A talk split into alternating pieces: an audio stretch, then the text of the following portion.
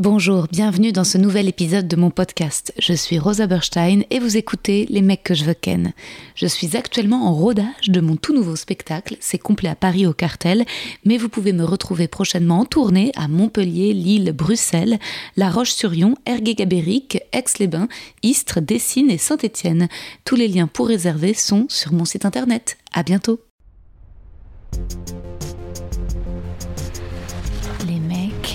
Les mecs, les mecs que je veux ken. Chers auditeurs, chères auditrices, mes petites burnes, mes buburnes, mes burnettes, my burnies, Bienvenue dans ce premier épisode de la troisième saison de mon podcast. Je suis Rosa Burstein, pas Burnstein, d'où votre pseudo de Burn. J'espère que vous l'aimez. Je l'ai trouvé dans Hotline, puis confirmé lors d'un Insta Live où certains d'entre vous étaient connectés. Donc reprenons. Je suis Rosa Burstein et vous écoutez les mecs que je veux ken. Aujourd'hui, je reçois Kevin Razi, parfait invité de rentrée pour un épisode ultra intime sur l'humour, les hauts et les bas d'une carrière, mais aussi bien sûr l'amour et le sexe. Je voulais reprendre le 4 octobre, mais vous me manquiez trop. Aussi, je remercie pour leurs commentaires sur Apple Podcast Diane Rêve, Lou Anne et Chicky Boom, ainsi que quelques donateurs sur Acast Supporter. J'arrive pas à voir le détail des noms. Euh, la plateforme Acast est très difficile à naviguer, la nouvelle. Euh, mais j'ai reçu 45 euros en août et 60 en septembre, donc euh, bah, c'est déjà ça. Merci à ceux qui y ont pensé. Pour les autres, pas de souci, vous avez encore largement moyen de vous rattraper en prenant vite votre place pour spectacle. C'est beaucoup mieux. En fait, je sais que vous êtes à Paris, hein. je sais que vous êtes là, 80% des auditeurs sont français, dont 20% à Paris et le reste éparpillé dans toute la France. D'ailleurs, chers amis lyonnais, nantais, toulousains, lillois, marseillais, rennais, bordelais, strasbourgeois et tous les autres, tout le monde, je joue les vendredis et samedis à 21h. Donc vous pouvez aussi vous faire un week-end à Paris, prendre un train le vendredi soir ou le samedi matin et réserver, pourquoi pas, pour le restaurant de la Nouvelle Scène, comme ça, vous dînez vers 20h, ça vous laisse une heure avant le show, vous prenez un petit verre, un pichet, une bouteille de rouge pour vous détendre, comme ça vous riez fort. La nouvelle scène, c'est une magnifique péniche devant Notre-Dame à côté de Saint-Michel, c'est culte.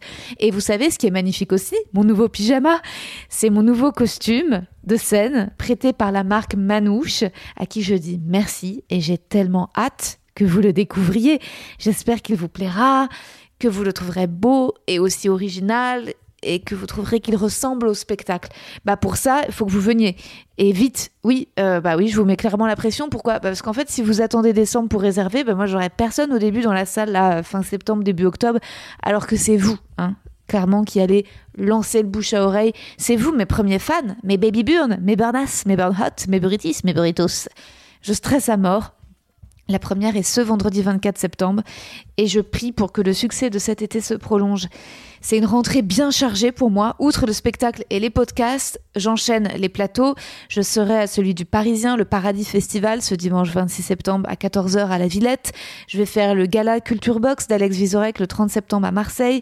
Enregistrer une émission pour l'anniversaire des 30 ans de Teva. Euh, ce soir, j'étais au République pour l'enregistrement du célèbre podcast de Seb Melia, 4 comiques dans le vent, mais à contresens. Sans compter les premières parties de Moonaimin, de Verino qui arrivent, les comédie clubs, notamment le Barbès et le Fridge et ça se passe bien et je suis contente. Et en fait il n'y a pas assez d'heures dans une journée.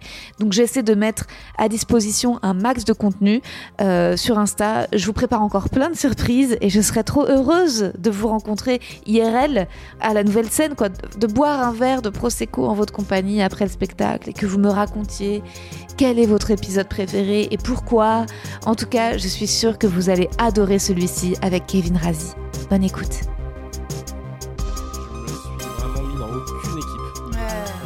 je m'entends bien avec tout le monde, je vais pas en vacances avec eux. Et je pense que c'est mieux. Du coup, quand on se voit, on est content. Voilà, ouais. Oui, t'es pas dans les tripes, Dubaï, pas machin. Ouais, t'es pas, rentré en fusion, hein. c'est ça qui est dangereux. Bah ouais. Ouais, c'est clair. Alors, euh, bon, Kevin, trop contente de te rencontrer en vrai. Mais ouais, moi aussi. Alors, je t'ai écrit un petit poème. Oh. Euh, enfin, un poème. Euh, Kevin Razi est humoriste d'origine mauricienne, hybride, aussi bien acteur que producteur, animateur, chroniqueur tout terrain, scène, télé, radio, il a toutes les casquettes, elles sont incalculables. Personnellement, j'ai rencontré Kevin en juin dernier pour l'émission qu'il a créée autour d'eux sur France TV Slash. On se dit bonjour poliment, timidement, l'émission se passe bien, et quelques jours plus tard, Kevin me suit sur Insta, je le suis en retour. Il vient me parler. Eh, hey, t'étais à Racine. On se rend compte qu'on était dans le même lycée. Puis Kevin m'avoue qu'il est fan de Hotline. Et lui aussi se masturbe devant son chat. Il me demande ensuite conseil sur sa vie intime. Je lui raconte la mienne. On passe d'Insta sur WhatsApp. Et en une soirée, on devient amis. Voilà, c'est assez dingue ce niveau de complicité si rapidement. Ça vaut une invitation dans les mecs que je veux ken. Et c'est exactement à ça que je pensais au 50e audio échangé. Attends, attends, on arrête Kevin, on fait un podcast. Bah ouais. Et voilà. trop bien, bravo. Merci, merci. Trop, trop bien. Et j'ai euh, vu Laura Domange euh, hier euh, au Barbès qui m'a dit qu'il fallait que je te parle de Don't Stop. Et apparemment, tu es fan de toutes les chansons des années 80. Ah oui, de S Club 7. Euh, ah oui, bien sûr. bah, on, on est de la même génération, donc on a grandi avec tout ça, nous. ouais, ok, c'est rare que des mecs l'assument. bah, moi, en interview, euh, quand on me demande ma chanson préférée avant de monter sur scène, je dis toujours La Rousseau et tu m'oublieras, quoi. Ah ouais? Et j'assume totalement. Ah bah ouais, grave. Non, mais c'est cool. Mais en fait, c'est de ça dont je voulais parler avec toi. C'est que quand quand on discutait, tu m'as dit que tu avais souvent été le conseiller de meuf parce qu'en fait, tu avais grandi avec tes sœurs. Mm. C'est ça. Et donc, tu as déjà. T'étais prêt pour la friend zone, quoi. C'était ça le truc que tu m'as. Mais est-ce que c'est vrai cette histoire de friend zone? Parce que euh, finalement, euh, tu crois pas qu'il y a des mecs qui ont vraiment sincèrement envie d'être avec des meufs sans avoir envie de les ken? Sincèrement, sincèrement. Sincèrement, je crois que ça part toujours quand même d'une petite attirance ou un truc comme ça. Ok. Ça m'est arrivé d'avoir des potes euh, avec qui j'avais zéro attirance et qui sont restés des potes. Mhm. euh, mais c'est vrai que souvent, il y a un truc. Euh, ou alors une alchimie qui est soudaine et tu sais pas comment la traduire au début. Parce que, je sais pas, il y a une passion commune et tu sais pas si cette passion, elle déborde sur de l'amour ou quoi. Mhm. Et puis très vite, tu te rends compte que c'est juste une passion commune et que tu es juste très pote avec la personne. Mais il y a une friend zone aussi qui existe. Euh, moi, je sais que c'était ma méthode pour m'approcher euh, des nanas. Je savais pas faire autrement. Ok, d'accord. Voilà, donc euh, j'étais confident, j'écoutais et je suis très intentionné, tu sais, je fais attention aux détails, etc. Donc c'est agréable pour quelqu'un d'être écouté et, surtout d'être, enfin, d'être considéré. Bah c'est bien sûr, c'est génial, mais après il y a une déception si on découvre que ça a été une stratégie. Ouais, c'est vrai, mais au final c'est l'amitié qui en est vraiment sincère. Parce que tu vois, euh, je parle souvent de moi de, de, de potes euh, qui m'ont friendzoné quand on avait 15 ans et aujourd'hui j'en ai 33 et on est toujours potes. Il y a pas plus tard que euh, une semaine, ma pote m'appelle, elle me dit oh, tu peux pas m'aider, ma voiture, elle était dans tel garage, je veux pas aller la chercher, j'ai trop peur, machin. Je suis parti chercher sa voiture et je lui ai ramené. Et bah voilà, tu vois, on se rend des services, y a pas de souci. Oui, en plus elles t'ont pas friendzoné si vous étiez déjà potes. En fait, il y a que, y a que toi qui. c'est que moi. Qui... Ah, ça dépend. En fait, je pense qu'il y en a qui savaient que j'étais intéressé mais euh, elles aimaient bien euh, la relation qu'on avait parce qu'on rigolait bien, parce qu'on était. Euh, ah ok, c'est vrai qu'il y a des. Ouais, je vois ce que tu veux dire. Moi, ça m'est arrivé une fois qu'un mec m'ait work zoné. Work zoné. C'est-à-dire que je pensais qu'il était intéressé par moi, mmh. qu'il voulait qu'il se passe quelque chose, et en fait, on s'était rencontrés. Il était venu avec Swan Périssé, tu vois, ouais, bien sûr. voir mon spectacle à la petite loge. Elle était venue trop sympa, c'était la grève et elle était venue avec genre 15 potes à elle, il y avait personne, donc résultat, la salle était pleine, vu que la salle fait 15 places à la petite loge.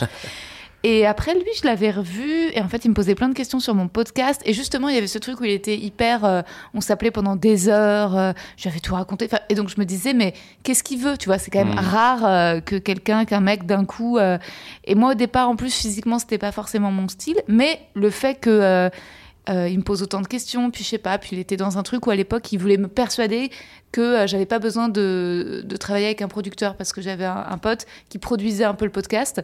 Euh, et, donc ce mec me disait mais non, tu peux tout faire toute seule. Enfin, il était dans un truc très, il se revendiquait ultra féministe, d'empowerment. Et c'est la première fois que je rencontrais un mec aussi féministe, donc j'étais un peu fascinée. J'étais en mode waouh putain c'est ouf. Et, et, ensuite, il m'a dit qu'il faisait des soirées électro. Je lui ai dit, putain, bah, sors-moi, parce que moi, je sors jamais, en fait. J'ai besoin de rencontrer des gens qui sortent. et résultat, on va à une soirée, je le retrouve avant, on prend de la D en plus. Avec euh, d'autres. Euh, avec et il y avait genre une quelques potes à lui, deux meufs et un mec. On, on, on, va dans ce concert au fin fond de, je sais pas où, en banlieue, c'est une espèce de terrain, tu vois, terrain vague, euh. terrain vague, mais en même temps très stylé, mec. Tous des gens déjà bien bien bourrés, mais heureusement on arrive, on était nous aussi euh, défoncés. Puis on danse. Et puis résultat, moi je danse puis sur MD, genre j'essaie de l'embrasser, tu vois. À un moment, euh, je pense que c'est ça. Et en fait, les deux meufs, ces deux potes, il y en avait une, c'était sa meuf. Oh Je te jure Mais non Je te jure Il commençait depuis quelques semaines à sortir avec cette nana. Qui était un peu pas une coloc ou une meuf d'un appart, d'un plan, puis qui était en train de devenir sa meuf avec qui il habitait, quoi. Et moi, j'avais remarqué qu'il était un peu tactile avec elle, en mode euh, il lui touchait l'épaule ou quoi, Ouais. mais je pensais que c'était. euh, Oui, voir rien de. Ouais. euh, Et résultat, j'ai eu un wow, et j'étais un peu en mode gars, je suis sous MD, me laisse pas comme ça, quoi. et résultat, genre, il m'a confié à son pote qui a dansé avec moi parce que j'étais. Mais, mais bon. euh, euh, et après, c'est pas grave, le lendemain, j'étais en mode ok, euh, qu'est-ce qui s'est passé? Ouais. Et je lui ai dit, je lui ai dit, ah, je croyais qu'il y avait un truc. Il m'a dit, ah non, non. euh, Mais dis-moi, en fait, ça a été professionnel.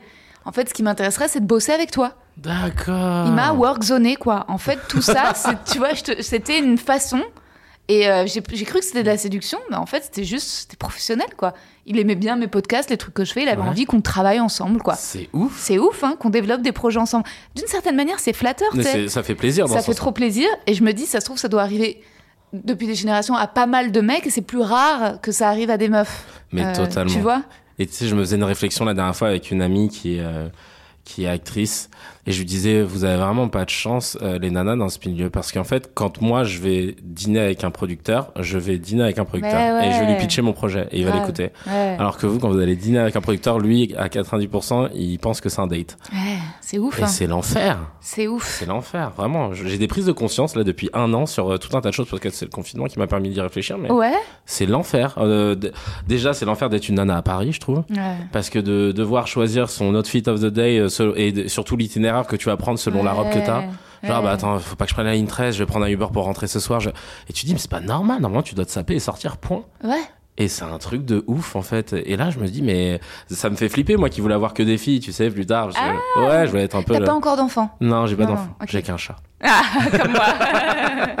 Déjà, Et- c'est un gros bébé. Ouais, voilà, c'est ça. Mais ça, c'est trop sexy que tu dises que tu veux des enfants et que tu veuilles des filles. Ça, je pense que nos auditrices, elles vont trouver ça trop chou. C'est vrai. Bah, moi, je trouve ça toujours sexy quand un mec dit qu'il veut des enfants. Mais même en fait, alors c'est peut-être pas très politiquement correct, mais euh, quand les gens. Non, c'est juste l'argument de je veux pas faire d'enfants pour la planète, il me casse un peu les couilles. tu vois, et c'est parce que tu as le droit de pas vouloir euh, de faire d'enfants, mais en fait, je pense que souvent, c'est des raisons un peu plus deep. Hmm. Tu vois, du fait de ton éducation, euh, de ton orientation sexuelle parfois, de tes rencontres de la vie. Mais l'argument de la planète, en fait, pourquoi ça me saoule J'ai un pote humoriste. Ouais. Pendant- depuis, ça fait 4 ans que je le connais, qu'il est là, et qu'il a, en effet, il est très, il est très écolo.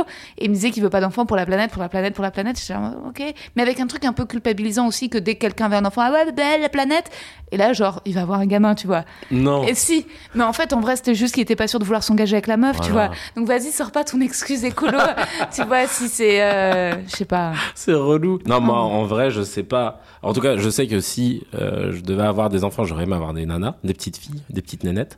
Mais euh, honnêtement, euh, je sais pas encore là à 33 piges si je- j'ai envie d'avoir des enfants vraiment ou pas. Je, je, je suis vraiment perdu là-dessus. Bah ça, quand tu tomberas amoureux de la prochaine nana dont t'es ouf, ça vient aussi un peu avec ça. Quand t'es en couple, tu te dis ah, cette personne-là me donne envie euh, Ouais, de faire des enfants avec elle, quoi. Quand même. Bah ouais, sûrement. Mais tu vois, euh, je suis en train d'envisager l'idée de me dire que. euh, T'en auras pas. Ouais. Ah ouais.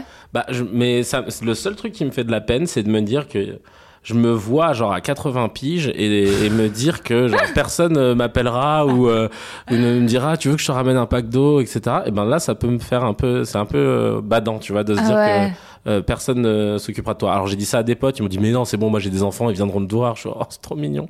Ouais. Et, mais je suis pas sûr que qu'ils viennent. Bah ouais, mais c'est dur, mais je vois ce que tu veux dire. C'est un peu... En même temps, t'es un mec, j'ai envie de dire, t'as le luxe de d'avoir toute ta life. Ce pote, justement, qui vient d'être papa, il a la cinquantaine, tu vois. D'accord. Donc euh, en vrai, il n'y a pas d'urgence. Tu peux hésiter jusqu'à. euh, au- Au-delà de 50 ans, bon, tu seras un vieux papa, quoi. Mais Ouais. en vrai, tu peux te le permettre si tu, tu fais comme tu veux. C'est vrai qu'on a cette chance. Ah bah ouais. Alors que, résultat, moi, il y a une espèce de sentiment d'urgence. À chaque fois que je vois des bébés, je te jure, je suis. Et récemment, je me suis dit, ok. Parce que j'ai des potes gays, euh, je, vais leur dire, je t'en supplie, euh, mets ton sperme dans une éprouvette et viens, on- je le mets dans mon vagin et, et on fait Ah un ouais enfant. Ouais. Ce truc-là, un peu en mode, tu sais, d'urgence de je suis pressée, je suis pressée. T'es Et, euh, pressé là tu, tu ressens euh, quelque oh. chose? Ouais. Ouais. Ouais, parce que bah et en même temps et en même temps ça me fait un peu de la peine parce que je me dis quand même ça serait cool d'être amoureuse et de le faire avec un mec dont je suis amoureuse, tu vois. Mhm. Ça serait quand même sympa, tu vois, d'être un couple de jeunes parents, euh, de pas tout gérer. Donc ça serait évidemment le, le choix numéro un. Mais euh, en vrai, si j'ai un pote gay qui est super motivé, ça peut aussi être une option. Ou un pote tout court, mais qui a pas envie d'avoir d'enfant, mais qui est prêt. ouais, ouais t'as raison. Ouais. Bah, un pote tout court, sauf que justement, un pote tout court qui a pas envie d'avoir d'enfants, euh, il en a moins besoin qu'un gay qui aimerait bien avoir des enfants. Ah oui, ce vois. serait pour vraiment partager avec lui. euh, Ouais, ouais. C'est pour qu'il s'en occupe aussi, c'est pas juste qu'il te. Ouais, carrément, ce serait pour qu'il s'en occupe. Ça serait pour, oh, en fait, aussi offrir la possibilité, vu que c'est hyper compliqué pour les gays d'avoir des gamins, de se dire, bah écoute, c'est quoi, moi je suis dispo, Mhm. tu vois, on le fait ensemble, quoi. Et vous serez trois parents, limite. Ouais, on sera trois, quatre parents. Ou même quatre, euh, parce que. Ouais, ouais. si. Alors, Ouais, ça se trouve, moi je trouverai un mec après. Ouais, voilà, ça se trouve, après, je ferai un, un enfant entre guillemets normalement. Ouais. Mais genre, mon premier enfant, euh, ce serait un enfant que j'ai eu avec euh, un couple de potes gays. Ah ouais, ouais. Ça pourrait être marrant, ça pourrait être sympa. Bah, c'est un bon pitch de série pour Netflix. Ouais. Et la casquette du producteur. Elle est pas déposée cette idée. hein. J'ai l'impression qu'il y a plein de films qui se font en ce moment là-dessus. Non, j'ai Ouais. passé un casting sur euh, un couple pour le coup de lesbiennes qui essaye de faire une PMA. euh. Ah ouais? Ouais, et je me demande si c'était pas Netflix d'ailleurs. Ah ben moi c'est marrant parce que, tu- que j'ai euh, j'ai commencé le tournage d'une série pour M6 où je joue du coup un papa homosexuel euh, qui a adopté une petite fille euh, de 6 ans. Enfin non, enfin non, on l'a adopté bébé mais elle a 6 ans, une petite vietnamienne et donc je suis en couple depuis 10 ans avec un, un, un jeune homme et et voilà, écoute la série est très drôle. Trop bien. Ouais ouais, c'est cool. Moi j'étais trop content. Euh, Ouais. C'est c'est marrant parce que tu vois le le réal euh, il voulait pas nous dire euh, quand on devait euh, s'embrasser parce que ça le gênait tu vois. Il a dit j'ai pas envie de vous dire embrassez-vous et tout. Ok. Donc euh, mais juste euh, si vous le sentez faites-le. Et euh, et ça s'est fait très naturellement parce que après c'est une série pour M6 on va pas se rouler des pelles Ouais, tu vois ouais. mais c'est sur des au revoir des voilà des petits smacks de ci de là. Et euh, quand je l'ai raconté à mes parents c'était trop drôle parce que je raconte ça à mon père genre ouais bah voilà j'ai joué un homosexuel et tout il était mort de rire. Il fait putain quand est-ce que ça sort? Je vais baisser l'année prochaine. Ouais. et ma mère, je lui dis ça, elle me fait oh, mais fais attention quand même. Je lui dis bah attention à quoi, Oui, mais bon, je sais pas. Et la pauvre, elle n'arrivait pas à traduire, à traduire son son Roland euh, homophobe. Je sais pas. Euh, euh, c'est les mamans, tu sais. Ma mère, la première fois que je lui ai présenté une copine, elle était euh, d'origine camerounaise et elle m'a fait tout un truc, quoi, tu vois. Ah ouais, sérieux? Ouais. En Eh, mode. Parce que ta mère, elle est. Toi, t'es d'origine ouais. mauricienne. Tes deux parents sont mauriciens. Ouais, ouais. Ok. C'est à peu près la même couleur de peau que moi. Ok. Et en fait, je crois que c'est un relan colonial ou quoi, euh, où en gros, euh, tu sais, nous, euh, dans les îles, t'as un peu 50 nuances de noir. Ouais, et, ouais.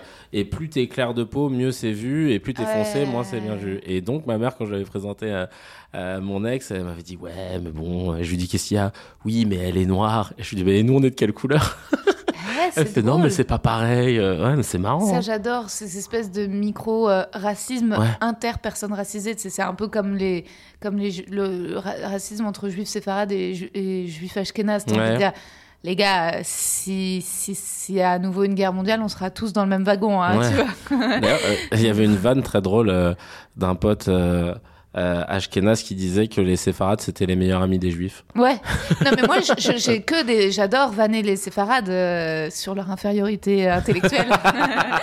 je, je m'en lasse jamais, tu vois. Je trouve c'est trop bien. C'est trop bien de pouvoir. euh, c'est trop bien quand, de pouvoir vanner les séfarades quand t'es juif parce qu'il y a tellement plus, tellement plus possible de faire des blagues racistes. C'est, Mmh. que résultat, là, tu dis, ah, j'ai le pass. Ouais, bah ouais, J'avoue. Ah, putain, c'est bien. J'avoue. Mais toi aussi, tu pourrais, cela dit, tu pourrais euh, vanner les Renois, ça passe. Oui, ça va. Ouais, ouais, ouais. j'ai fait exprès de me, me poser des locks récemment pour pouvoir être sûr d'avoir la carte. Ouais, c'est- compliqué quand même. hein. T'as vu de se positionner maintenant en humour? Ouais, carrément. C'était, c'était justement. Toi, tu, là aujourd'hui, t'as plus envie d'être animateur radio, acteur, ou le stand-up, t'en es où? T'as envie de remonter sur scène? Bah en fait justement je crois que le stand-up j'avais pris une pause parce que j'avais j'ai commencé j'avais 19 ans et je pense qu'il fallait un moment euh, s'arrêter aussi. Ça s'était arrêté brutalement parce que j'ai fini ma tournée en 2019 mais j'avais été viré de ma prod un an avant. What? Mais il m'avait obligé à finir ma tournée. Virer de ta prod? Ouais, C'est j'ai un truc ultra traumatique, ça, à, vivre. Bah alors attends, je te raconte. Ah ouais. Euh, je signe chez eux euh, je sais plus, je crois en janvier. Ouais, Je joue au grand point virgule, etc. ok. Et ensuite, euh, arrivé euh, fin mars, euh, c'était le 27 mars, euh, je leur demande un rendez-vous pour par rapport à la tournée. Avait 45 dates de tournée, etc. Et sur mon prochain spectacle, parce que j'y réfléchissais déjà. Déjà, et puis ils me disent ouais, vas-y, viens et tout.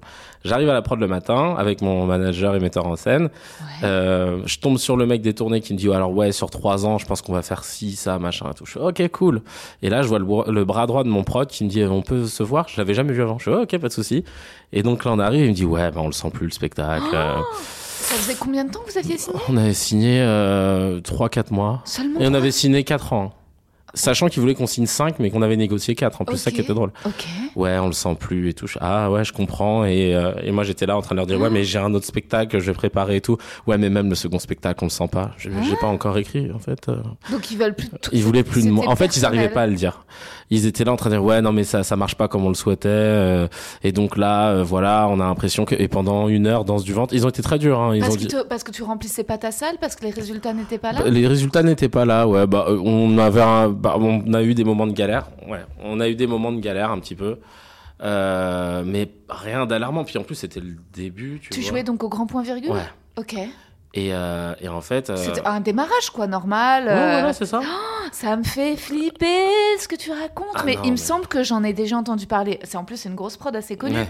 Ouais, ouais, ouais, Euh, c'était, violent parce que tu vois, ils me disent ça alors que le soir même, je jouais. Hein. Il, me Oh. restait, il, il me restait une semaine, euh, Rosa. Mais attends, et contractuellement, comment ils peuvent faire ça si t'as signé le contrat? Et ben, ils proposent un avenant de contrat. Et donc, j'ai pas voulu signer parce qu'en fait, l'avenant te disait tu finis la tournée et ensuite, euh, on se quitte bons amis. Hi, I'm Daniel, founder of Pretty Litter. Cats and cat owners deserve better than any old fashioned litter. That's why I teamed up with scientists and veterinarians to create Pretty Litter. Its innovative crystal formula has superior odor control and weighs up to 80% less than clay litter. Pretty Litter even monitors health by changing colors to help detect early signs of potential illness. It's the world's smartest kitty litter. Go to prettylitter.com and use code ACAST for 20% off your first order and a free cat toy. Terms and conditions apply. See site for details. Je dis bah non, j'ai quand même euh, un contrat de 4 ans, on Bah l'arrête ouais. au bout de 3-4 mois. euh, non, je peux pas. Ouais, on n'est pas bons amis, quoi. Bah non. Et leur excuse, c'était de dire bah attends, t'as quand, même une tournée de 45 dates, hein, donc ça te laisse le temps de te retourner, trouver une autre prod et tout. Ok, ce qui s'entend, cela dit, mais bon. euh, Bah, le truc, c'est que le contrat engageait bien plus de dates sur 4 ans, tu vois. Ah ouais, donc ouais, le manque à gagner pour moi sur les 4 ans, il était, il était bah énorme. ouais. Et donc après, bah, on est encore au prud'homme, hein, pour te dire, ça fait 2 ans quand même. Ouais, et tu, peux, tu peux balancer le nom de la prod ou pas? Euh, oui, c'est.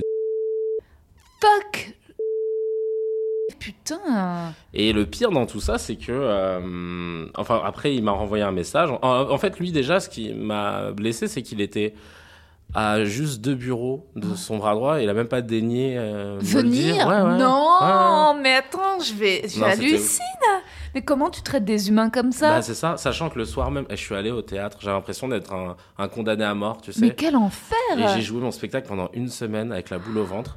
Il y a eu euh, Mais tu sais que ça, c'est du harcèlement, c'est du harcèlement moral. Tu fais pas ça à un artiste. Et puis ils me disent, euh, tu on fait un pot de départ et tout machin. Je, je vais pas fêter mon licenciement en fait. euh, je- Non, mais limite, c'était ça le nouveau spectacle. Bah, Ah, ouais. Attends, c'est Peut-être ouf. que je commencerai par là. Ah ouais. Et en fait, ce qui s'est passé, c'est que j'ai envoyé un message à, à en lui disant, bah, je trouve pas ça très classe de ta part de pas être venu me dire Grave, c'est tellement lâche. Et donc je le vois, je le vois. euh, Ah, ok. Finalement, il m'appelle, il m'appelle, il m'appelle, et je daigne répondre à un moment parce que j'étais un peu blessé. Ouais, bien sûr. Et donc je le vois, et il me dit, euh, bah voilà, Kevin, écoute, euh, c'est vrai que voilà, on était un peu déçus, euh, mais euh, ça veut pas dire qu'il faut te remettre en question. hein, c'est juste que voilà, malheureusement, ça marchait pas comme on le souhaitait. Et je dis, ok, d'accord. Ah. Et après, je lui dis, ouais, j'étais un peu déçu quand même que tu sois pas venu me le dire, Ouais. toi. Et il m'a dit, et il m'a fait, tu sais, il m'a sorti une, un- une- comment dire, une citation. Mais normalement, quand tu sors un proverbe, Ouais. c'est pour te sortir grandi. Et là, il a sorti, écoute la citation. il me dit. Oui, je sais, mais tu sais, hein, comme on le dit, hein, quand le bateau coule, euh, euh, Les rats, les rats quittent le navire en premier. Ah Je me comme ça, j'étais là, je sais pas, tu te mets dans quelle catégorie Tu te compares toi-même à un rat, Ouais, t'assumes quelque part. Euh, Non, non, c'était les courageux sont moins nombreux. Voilà, c'est ça, pardon. Oh. Il m'a Ah dit, ouais. tu sais que quand le na- ouais, quand il y a un problème, les courageux sont moins nombreux. Et je disais, ah, donc en train de me dire que t'avais pas de courage.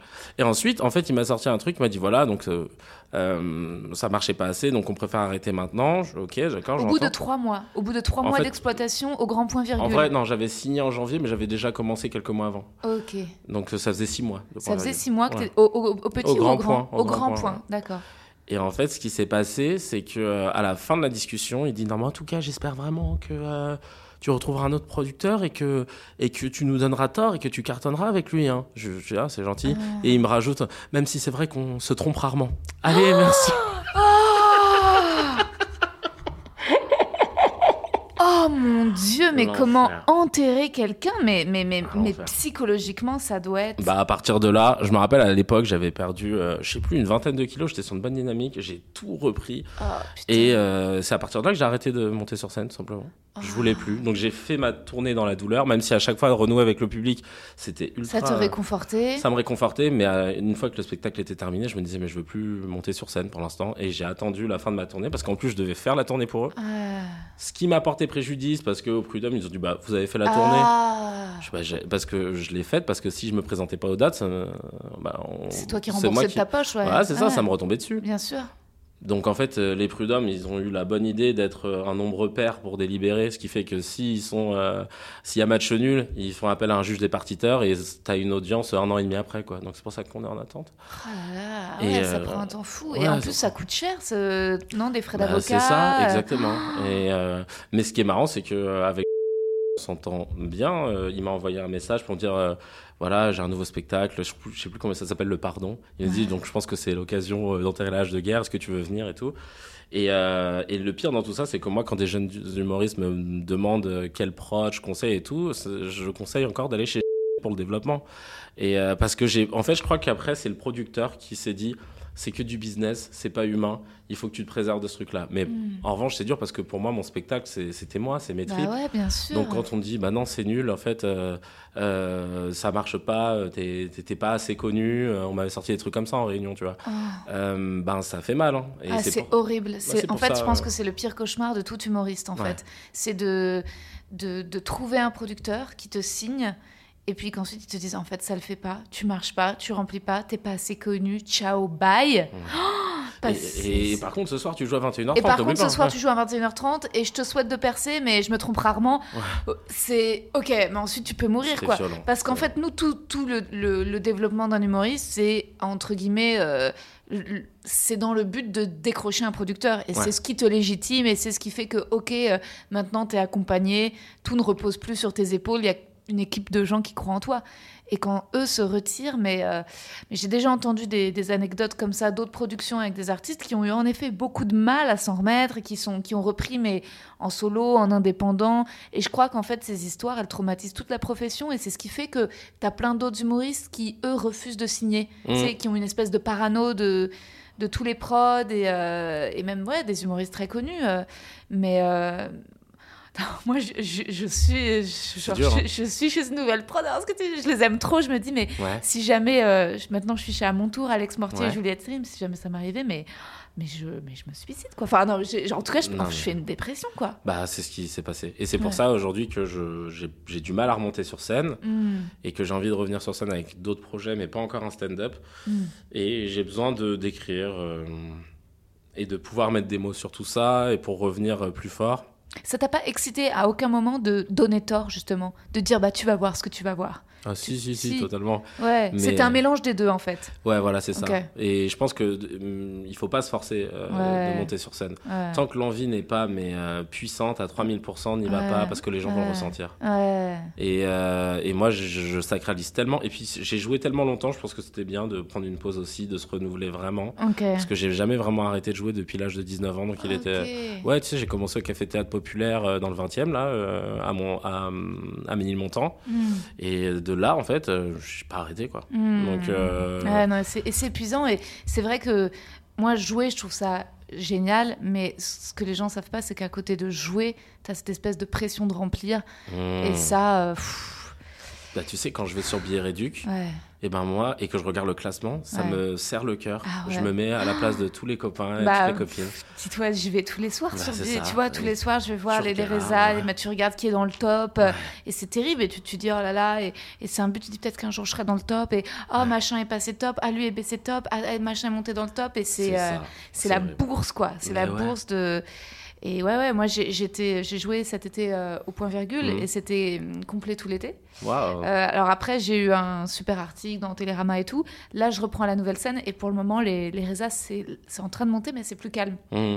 Donc après, je sais que c'est un peu comme ça pour tout le monde. J'ai un copain qui est au République qui m'a dit que lui aussi, ça avait super bien marché cet été, que là, c'était plus calme. Tu vois, hier, je, je devais jouer euh, au Café Oscar, euh, ça a été annulé parce qu'il n'y avait personne.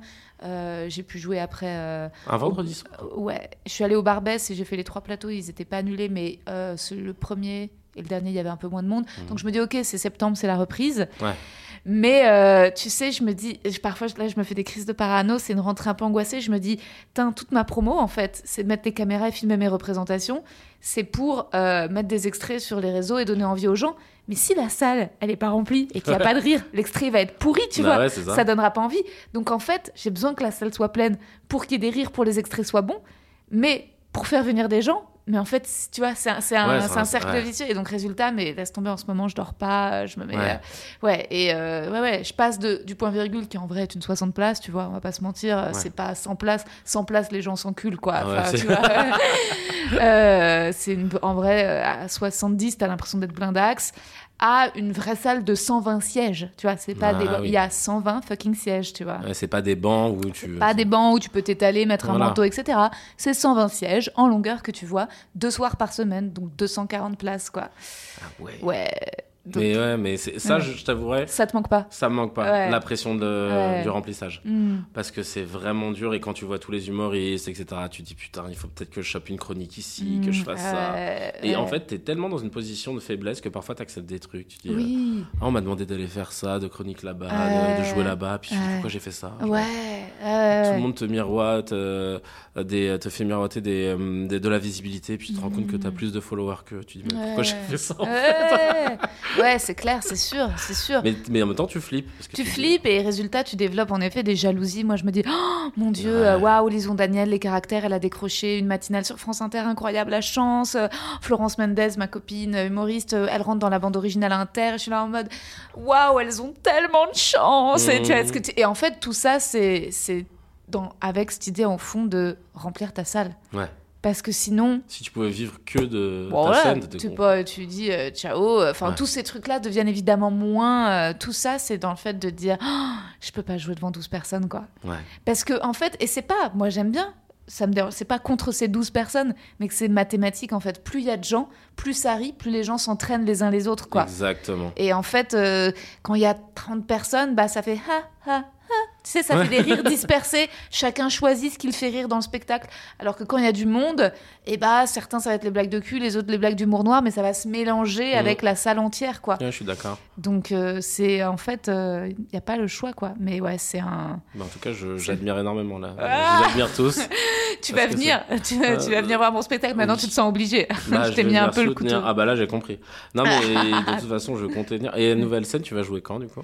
Bah, Mais- c'est ma première vendredi prochain. Vendredi prochain. Ah, Ouais, du coup, parce que t'étais au 24. mercredi, c'était le mercredi, toi, sur. euh, Ouais, euh, au point virgule, j'étais Ouais. les j'étais les mercredis, d'abord à 19h, puis à 21h, puis Antoinette me proposait de reprendre à la rentrée les dimanches et ou lundi à 21h. Moi, j'aurais aimé une progression, c'est-à-dire Mmh. repasser du mercredi bah, à 20h par exemple, et j'avais Jessie Varin qui me proposait bah, les vendredis et samedis à 21h, genre le créneau Ah, phare. Donc euh, bah ouais. Donc ouais ouais, Ça te fait pas stresser, toi, d'être pieds nus sur scène? Ah, bonne question. Alors ça c'est l'animateur qui reprend les commandes. Non, mais c'est vrai, je me pose la question. Il y en en a qui sont vrai- hypochondriaques un petit peu, tu vois. Un- je sais pas, hypo- c'est un truc de théâtreuse. En fait, j'ai l'impression qu'au théâtre, on nous a souvent fait jouer pieds nus. Tu sais, j'ai l'impression pour Ouais. sentir le sol, tu Ouais, vois, la vrai, terre sous tes pieds. et, euh, et résultat, non, c'est pas. Au contraire, c'est quand j'avais des chaussons. Là, j'ai viré les chaussons. J'ai un Mhm. nouveau pyjama et j'ai viré les chaussons. Et non, tu vois, je me, je me laverai euh, tous les soirs. et attends, je veux parler d'Hotline. Donc, je suis trop contente quand je rencontre des auditeurs, euh, bah, mecs, en fait. Parce qu'en fait, on reçoit souvent euh, des DM, mais de meufs. D'accord. C'est plus rare que les, les gars nous écrivent. Et donc, quand j'ai fait l'émission, Mourad est venu me parler en disant Ah ouais, c'est trop bien. Il m'a dit, euh, il m'a dit quoi? Il m'a dit, c'est trop bien que vous disiez euh, ce que vous aimez, ce que vous attendez. Parce qu'en fait, il me dit, putain, si j'avais entendu ça quand j'étais plus jeune, on sait pas. En fait, Bah ouais. on sait pas et les meufs n'osent pas dire et n'osent pas même rentrer dans des détails crus, tu vois. Ouais, Ouais. mais c'est trop bien. Non, mais en- ouais, c'est Morad qui m'en avait parlé aussi. Ok. Morad, euh, je le précise, qui est mon associé. Ouais. euh, et, euh, et en fait. euh, Attends, je t'ai traumatisé, je t'ai dit de pas mettre trop près du micro et maintenant t'es Maintenant, je suis trop loin. Ouais. En fait, tu peux te mettre pile dans la Pile ligne, comme ça. mais, pas- mais pas genre pas, Ouais. pas, pas la bouche dedans, Ouais, mais pile un peu pas- comme ça, c'est parfait. J'avoue. Voilà, Là, c'est bon. Ouais, J'espère que tu vas réussir à, à gérer ce son. Je suis Non, désolé. non, c'est génial. Mais tu vois, comme ça, si un jour on fait l'amour, et ben, je te dirai exactement ce Mais qu'il faut. Et comme ça, on s'habitue déjà à se dire ce qu'on là. aime. euh, mais ouais, j'ai kiffé Hotline parce qu'en fait, je me suis dit, mais les mecs, vous attendez quoi pour écouter ça? Ouais. Parce que là, t'as tout. C'est genre, Ouais. c'est- vraiment, Ah, c'est- comme si, tu sais. Bah, c'est ça, j'avais l'impression, tu sais, d'être dans la salle des profs et d'avoir euh, les réponses euh, Ouais, au avec contrôle. du conseil, ouais. Mais les gars, après, je vais pas te mentir, j'ai de la chance. euh, euh, je, je suis raccord avec tout ce qui se dit. Soit je découvre des choses, et, mais soit sinon je me dis ah bah oui évidemment. Mais par exemple, moi j'ai été choqué d'apprendre que, euh, bah je sais plus, c'était la dernière fois de, je, je crois que c'était toi qui disais ça, que tu disais que parfois tu sais vous parliez des pratiques euh, Ouais. euh, que vous aviez, mais que vous auriez aimé vous séparer, euh, vous en séparer du genre l'Amazon, euh, tu vois. Ouais. Euh, ouais, j'ose pas trop l'Amazon Ouais. et tout. Ah, et moi j'étais là en train de me dire mais c'est ma position préférée. Ouais. Et c'est ouf que j'avais pas pensé à ça, qu'il y ait des mecs qui n'aiment pas être dominés, entre guillemets, alors que, enfin, pour moi, c'est pas de la domination, c'est juste une pose qui est pratique pour un mec parce qu'il Après, est j'ai l'impression que c'est marrant que tu me dis ça parce que j'ai un copain qui est comme toi, qui est grand et fort, Ah bah oui, et c'est sa position préférée. parce mais est parce- des flemmards. Non, mais parce que si vous êtes très grand, et donc je pense que résultat, c'est un truc où c'est plus facile. Genre, vous vous allongez. Ouais, ça. Mais, euh, mais après, euh, non, peut-être que je me suis tapé trop de petits mecs. Non, je me tape pas des mecs petits de taille, mais, euh, mais ouais, non, pourquoi l'Amazon Bah, je sais plus qui disait ça, je pensais que c'était toi. Non, mais- c'était moi. Si, Ouais, si, c'est moi. C'est moi. C'est vrai que c'est pas euh, récemment. Non, mais genre, à chaque fois que non, mais toute ma life en vrai. À chaque fois que j'ai essayé genre de me mettre dans cette position, euh, le mec m'a un peu jarté en mode euh, tu le fais pas bien. Mais certainement je le fais pas bien. Mais si j'ai jamais eu l'occasion euh, de pratiquer, Mhm. montre-moi un peu. euh, je sais pas. Au début, genre franchement, Oui. montre-moi le mouvement. Ouais. Et ensuite, moi, tu vois, c'est bien, ça me fait faire mes squats et j'essaye de le faire, tu vois. Mais euh, si direct, t'es là, genre, tu sais, il y a une espèce de manque de patience, un peu de Ah bon, oui. allez, tu sais quoi, je reprends les rênes. Et, et je pense qu'en fait, c'était une espèce d'habitude aussi, de rapport hétéro, de bon, bah, c'est le mec qui domine. Mais donc, toi, quand tu fais l'amour avec des meufs, c'est elle qui. Et est-ce que c'est elle toute seule qui te chevauche et elles le font tout de suite bien ou parfois c'est arrivé que tu te dises ah non là le rythme il déconne? Ça arrivait une fois, ouais. Que une fois seulement ah bah ouais, ça je va crois. Une ou deux fois. pas une ou deux meufs Ouais, mais sinon voilà. t'es tombé sur des meufs qui savaient Ouais. elles faisaient de la est-ce que c'était d'instinct ou elles avaient de la pratique? C'était des meufs qui faisaient de la danse? Je pense qu'il y a un peu. Alors, les nanas qui font de la danse, c'est vrai qu'elles ont le rythme. de moves ouais, de des- moves.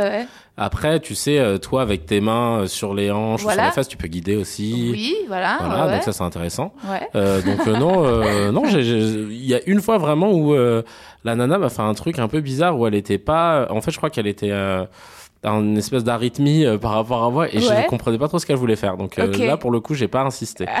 Mais, euh, Mais je vois ce que tu veux dire, arythmie. Je vois ce que tu veux dire parce que parfois tu te dis, t'as du mal à trouver le bon angle. Ouais. Tu vois, tu te dis, mais attends, si je me mets trop droite, moi aussi ça m'est arrivé de faire des trucs d'arythmie, donc résultat, tu te mets en arrière, Ouais. mais tu, tu te dis, attends, est-ce que je vais lui tordre la bite? Enfin, Il y a ce truc un peu. euh, un Non, peu tu, non, en plus, en, en vrai, quand tu te redresses, c'est, plutôt cool parce que Voilà. euh, bah, tu peux toucher les seins, de ta partenaire, etc. Voilà. C'est plutôt cool. Et en même temps, mais ce que j'aime bien avec l'Amazon, c'est qu'aussi elle peut s'allonger sur toi, euh, ça, tu peux l'embrasser. Ça, non, ça c'est très bien. Ça, c'est moi, c'est ma position préférée. Je l'ai dit dans Line je le redis. Je sais pas si je l'ai dit dans les mecs que je veux ken. Ma position préférée, c'est quand t'es sur le mec mais allongé. Hmm. Donc en fait, c'est quand même lui qui gère un peu Ouais. le rythme, mais euh, c'est un peu feignant. Mais je sais pas, tu sais, je pense que c'est un vrai délire juste euh, de régression. J'ai l'impression d'être un bébé. Non, en fait, je trouve ça hyper am- amoureux cette position. En fait, tu fais Ouais. un câlin, quoi. Ouais, c'est vrai. Tu fais un câlin. Mais oui, parce qu'en plus, vous vous embrassez et tout. Bah Enfin, ouais. ouais, il y a tout. Et il y a un autre truc qui m'avait choqué aussi dans Hotline, c'était de savoir que les mecs euh, ne descendaient pas faire des cunis Ouais. d'eux-mêmes. Ouais, toi, t'as toujours eu de réflexe toujours, moi j'y vais en premier. Ah ouais, putain, trop bien. Et, Premier. et le truc, c'est que bah, souvent, en plus, parfois, on me, délicatement, on me relève la tête, genre non, non, mais non, je suis pas épilé et tout. À chaque fois, je dis, mais je m'en fous. Et moi non plus. À chaque fois, je dis ça, mais moi non plus. Et, euh, Trop bien. Et, et C'est j'étais. peut-être un truc mauricien, peut-être que. voilà, en fait. En vrai. c'est un truc mauricien. Non, non, je te jure que moi, ça m'a étonné, ça, parce que pour moi, c'est, je sais pas, c'est, c'est un kiff, quoi, dedans, Ouais. dedans. Mais en fait, euh, moi aussi, je suis à chaque fois, à chaque fois qu'un mec fait pas de cuni, je suis étonnée ou qu'il fait des. La dernière fois, je prends un, un verre avec un pote euh, et il me dit euh, qu'avec sa nana, ça va pas trop, mais euh, sexuellement, et il me dit ouais, elle veut faire plein de trucs avant. Je lui dis mais pourquoi? En gros, je lui dis toi, ce qui t'intéresse, c'est que la pénétration? Il dit ouais. Il, dit, Ah je lui- ouais. il me dit le reste, j'aime pas, j'aime pas faire des zigouigouis. Je lui dis ouais, mais euh, peut-être vous pouvez faire une journée. Et, euh, parce que j'essaie de plus appeler ça les préliminaires, vu que c'est un acte en soi. Ah, ben, moi, voilà. pour moi, c'est ultra euh, Voilà. important.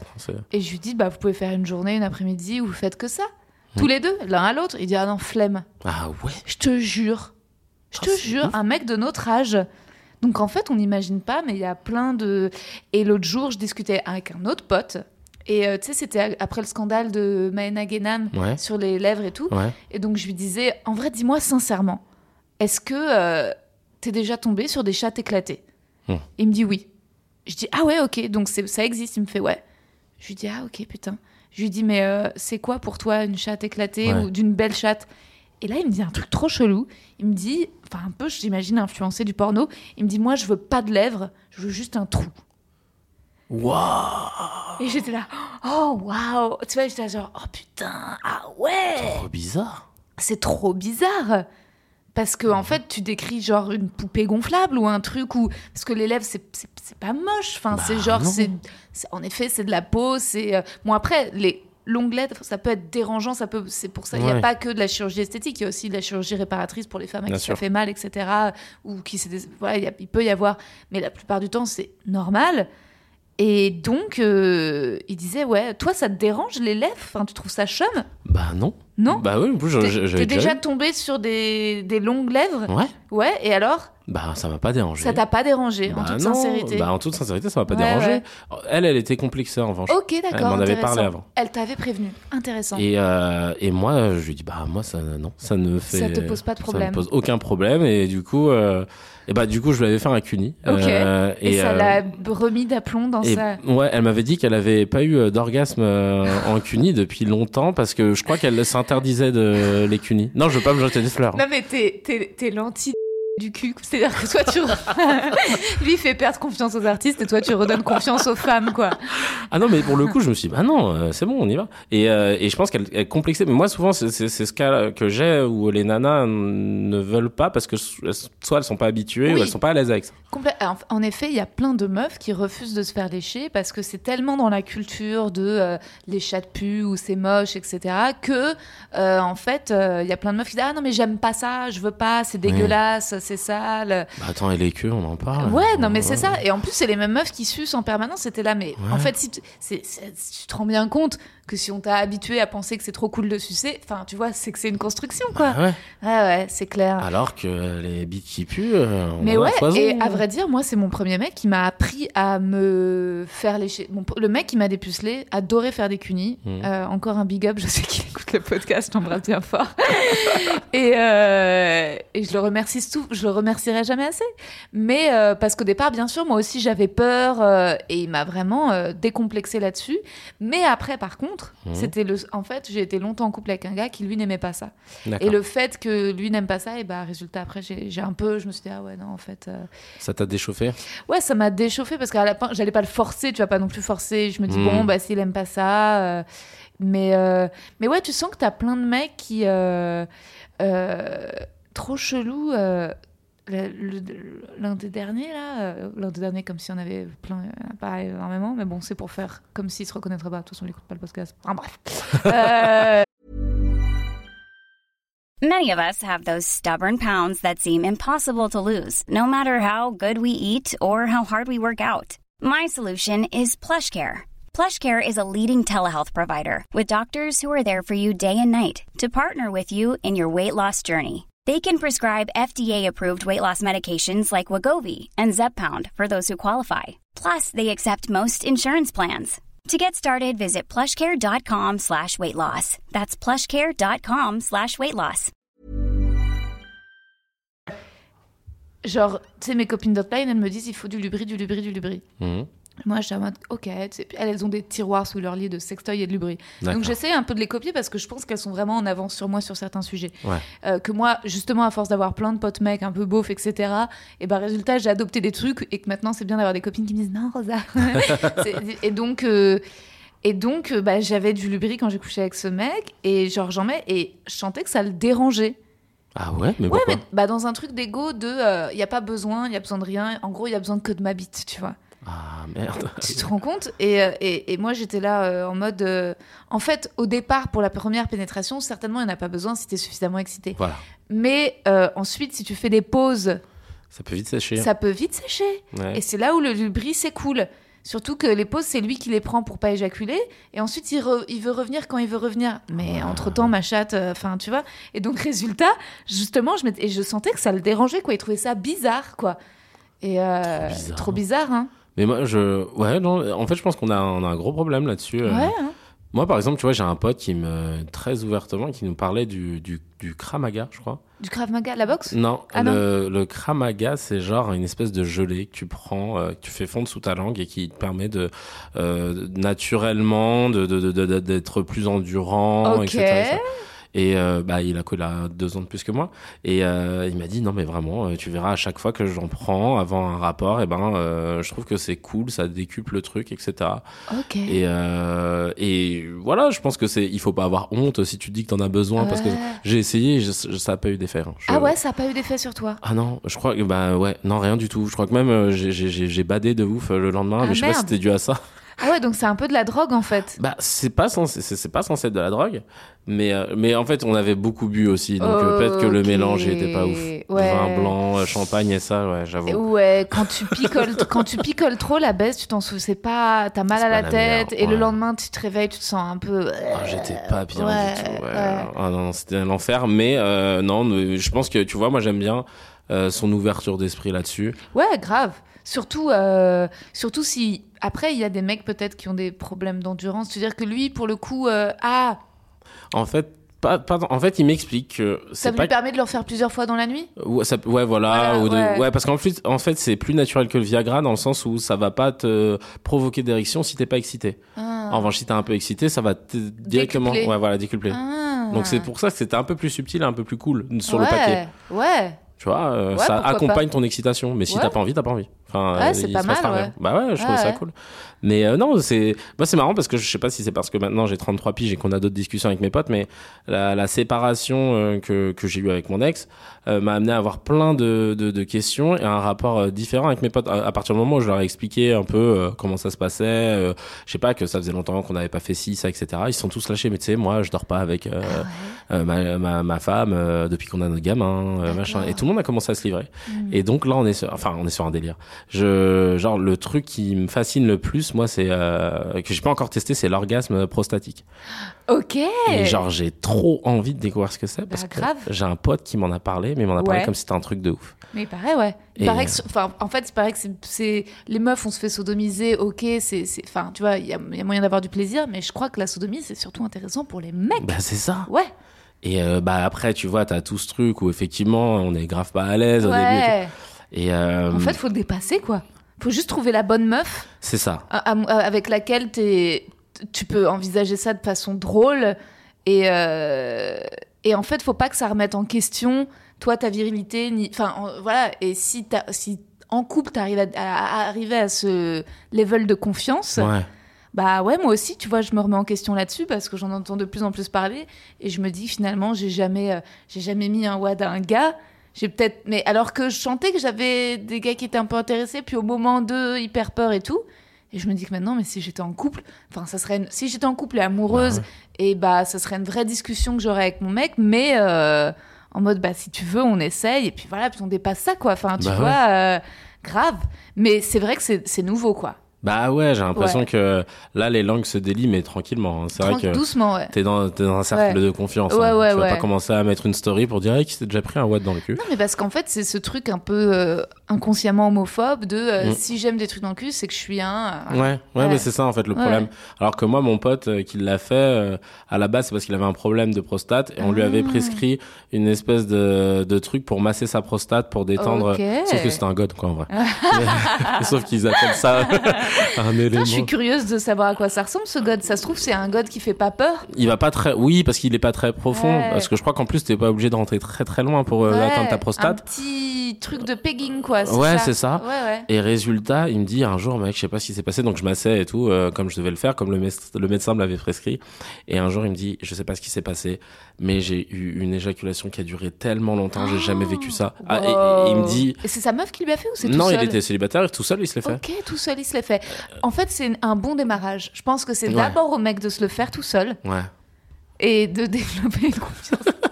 Bah, Non, mais tu vois, c'est au mec de commencer ça et de, de découvrir ce qu'ils aiment pour pas se sentir entre guillemets violé par la nana quand elle leur fera. Ouais. Tu vois Qui est pas un truc de ah, je suis en train de subir, je veux pas.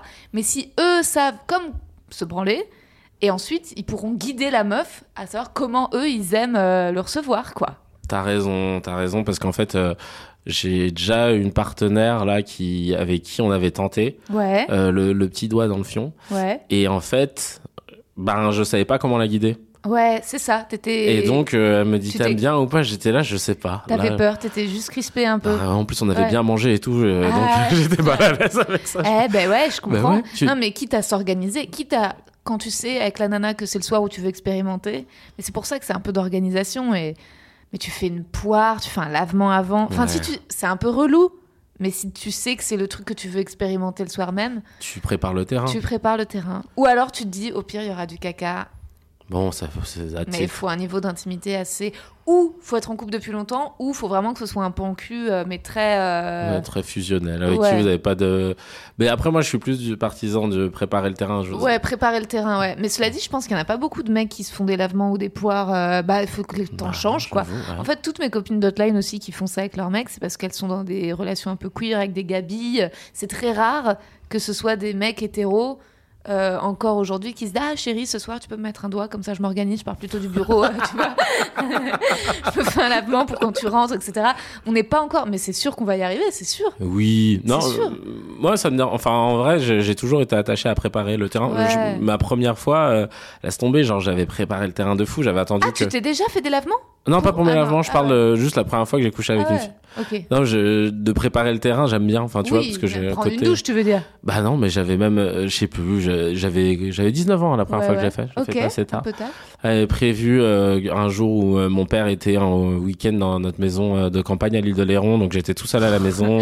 Saut bourgeois. ouais, j'avoue. Non, l'île de Ré, c'est bourgeois, l'île de Léron, c'est. Oui, j'avoue, c'est un peu plus. Voilà, plus, plus chill. Ouais, voilà, middle class.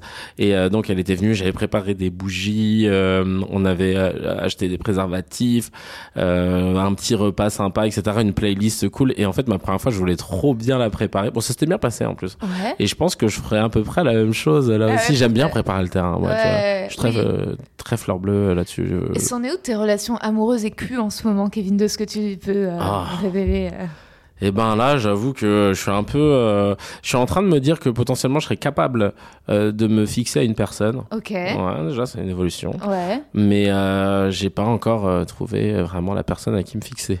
Parce que pour faire le récap par rapport à ce que, enfin, que moi je sais vu qu'on se l'était dit sur WhatsApp, mais pour les auditeurs, Mhm. en fait, t'as été en couple pendant 8 ans. 8 ans, c'est ça, ouais. Marié. Marié, Ouais. marié. Et là, ça fait à peine 2 ans que t'es divorcé. Ouais, c'est ça. Et même c'est officiel, ça y est, t'es divorcé Oui, oui, officiellement, oui. Ah, mais bah, dis donc, ton divorce, il a été. Est-ce que c'était dans la même période où tu t'es fait licencier de? non, le licenciement c'était en rapport 2018. Oh, ok, donc c'est un deux ans après. Ouais, un ouais, c'est ça, Ok, ok. Et ouais, donc là, euh, tu reprends. Donc en fait, t'as une période après ton divorce, j'imagine, où tu veux ken le plus de meufs possible pour a eu, découvrir. ouais. Ce Mais c'est pas ta nature quand même. Je crois pas. hein. Ouais. Euh, mais euh, oui, il y a eu cette période où voilà, Ouais. tu te parce que en fait avec j'ai un groupe de potes euh, qui se surnomment les les charros gentlemen et c'est que on parce qu'on a un credo en fait, si tu veux, euh, on n'est pas juste des charros, on a des, des des principes. Par exemple, le premier c'est de pas mentir pour obtenir euh, ce qu'on veut. Ah ouais, très et bien. ça, c'est ultra important. Et parfois, on remet en place certains membres Ouais. qui ont failli à leur tâche et qui ont menti pour obtenir des faveurs de quelqu'un et qui se retrouvent après dans la merde. Bah ouais. Et qui font souffrir et tout. Et non, nous, on, a, on est très attachés à ça. Ne pas mentir pour obtenir Ouais. les faveurs d'une nana. euh, de, de toujours répondre aux messages. Ah ouais. Merci de pas lâcher des vues. Non, voilà, de Ouais. pas lâcher des jus pour rebondir sur ta story. et euh, et, euh, et aussi de, de toujours être classe, c'est-à-dire que euh, c'est pas parce que bah, finalement la personne te correspond pas, etc., que tu dois euh, euh, la dégager de ta life euh, salement, etc. Hmm. Donc toujours rester classe. Et je te jure que c'est important pour nous de se réunir de temps en temps et de faire le point sur nos relations. Ouais. Parce que vraiment, on est attaché à ce truc-là et on se rend compte qu'on évite beaucoup, beaucoup de, Mais de bien problèmes. sûr. Mais c'est clair, en fait, c'est qu'une question de pas. euh, En fait, il y a, y, a, y a ma- manière de bien baiser de façon classe, sans euh, heurter, sans faire en sorte que la meuf se fasse des films. Mm. En répond, il y a moyen de bien faire ça, en Ah, fait. totalement. Il y a et, moyen. et je me suis même rendu compte d'un truc, c'est que quand tu te comportes comme ça et de façon Ouais. très transparente, Personne ne souffre. personne ne souffre. Moi, ça m'est déjà arrivé. Ouais. Bah, alors, souvent, il y en a qui vont s'attacher. Ouais. d'un côté comme de l'autre. Mais Oui. souvent, j'ai remarqué un truc, moi, c'est que euh, parfois euh, les nanas vont me dire ouais, bah écoute, là, Kevin, j'ai rencontré quelqu'un. Donc je suis désolé, je préfère te le dire et tout et tout. Et à ce moment-là, il faut pas retenir la personne. En général, tu dis ah putain super, bah y a pas de Ouais. souci et tout. Ben je t'inquiète pas, je m'efface et tout. Et alors que le le char au tout court va dire ouais mais non, euh, d'où tu vas voir quelqu'un d'autre et tout. Le mec veut le beurre, l'argent du beurre et le chauffeur le beurre. Euh, Et donc, et je te jure que moi, ça m'est déjà arrivé deux fois que, bah déjà, et c'est là que ça me fait de la peine pour euh, vraiment pour euh, pour les filles en général. C'est que la nana, quand je lui ai envoyé une euh, une note vocale pour lui dire putain, mais je suis trop content pour Ouais. toi, bah tant mieux et tout. euh, Elle l'a mal pris. non.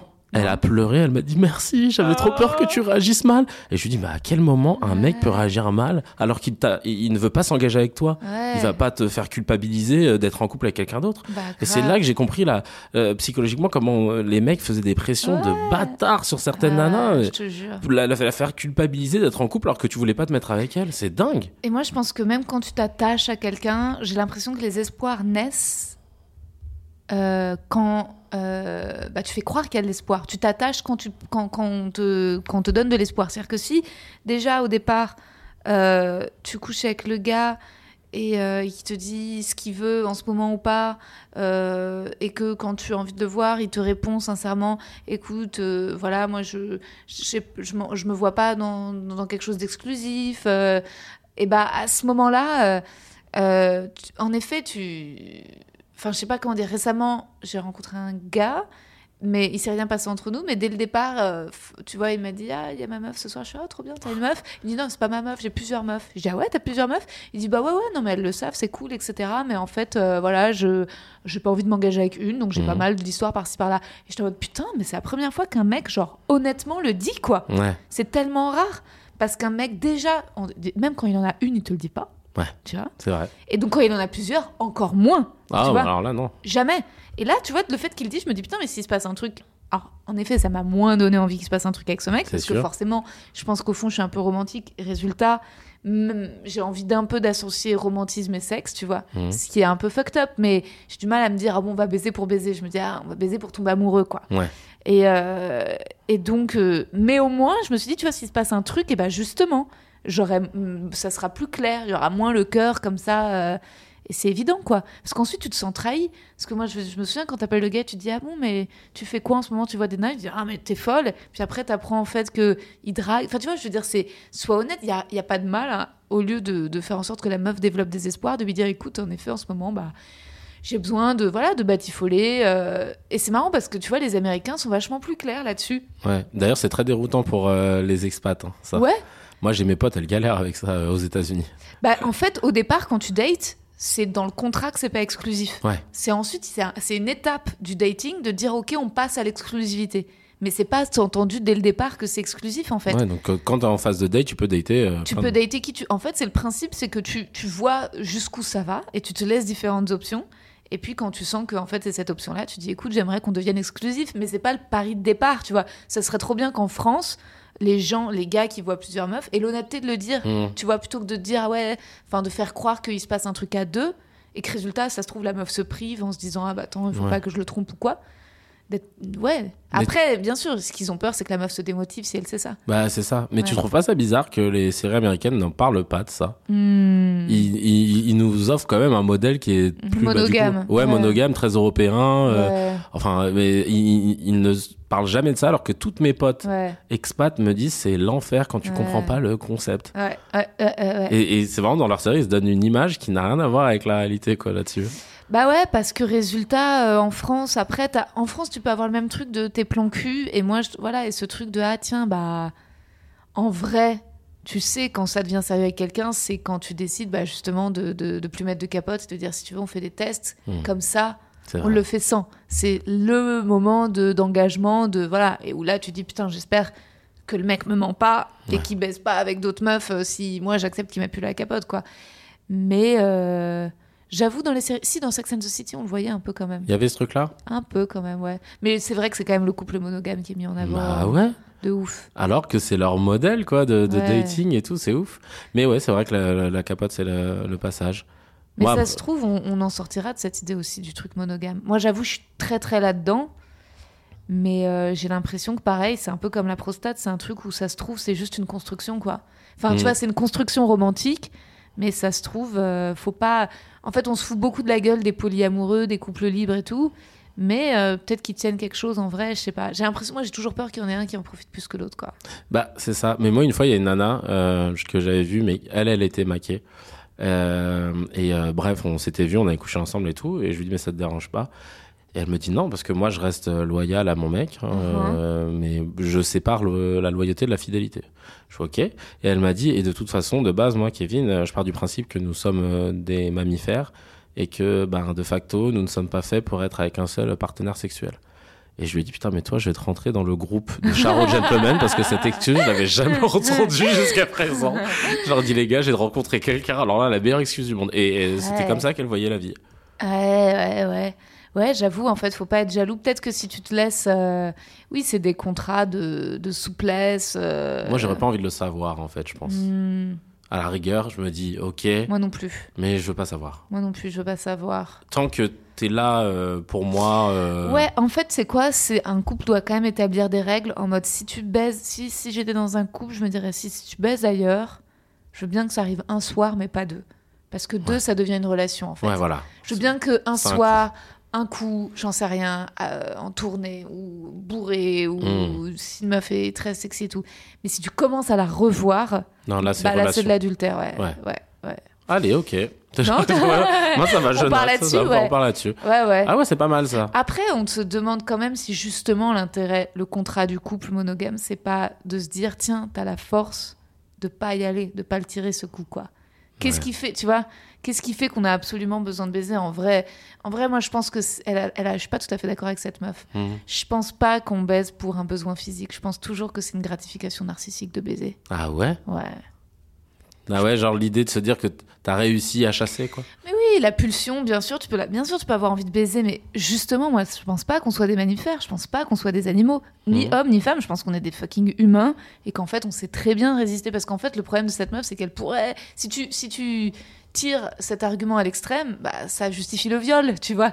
Si le Mhm. gars dit, ah, j'ai pas pu me retenir, j'avais une pulsion, mais non, en fait, et donc résultat, on est tous censés pouvoir, euh, enfin, tu vois, se retenir face à nos pulsions. Oui, bien sûr. Donc, euh, alors, en effet, si t'es Non, sous- dans le cadre de la réciprocité. dans évidemment. cadre de la réciprocité. Après, si en effet, tu as pris des substances, parfois, t'es.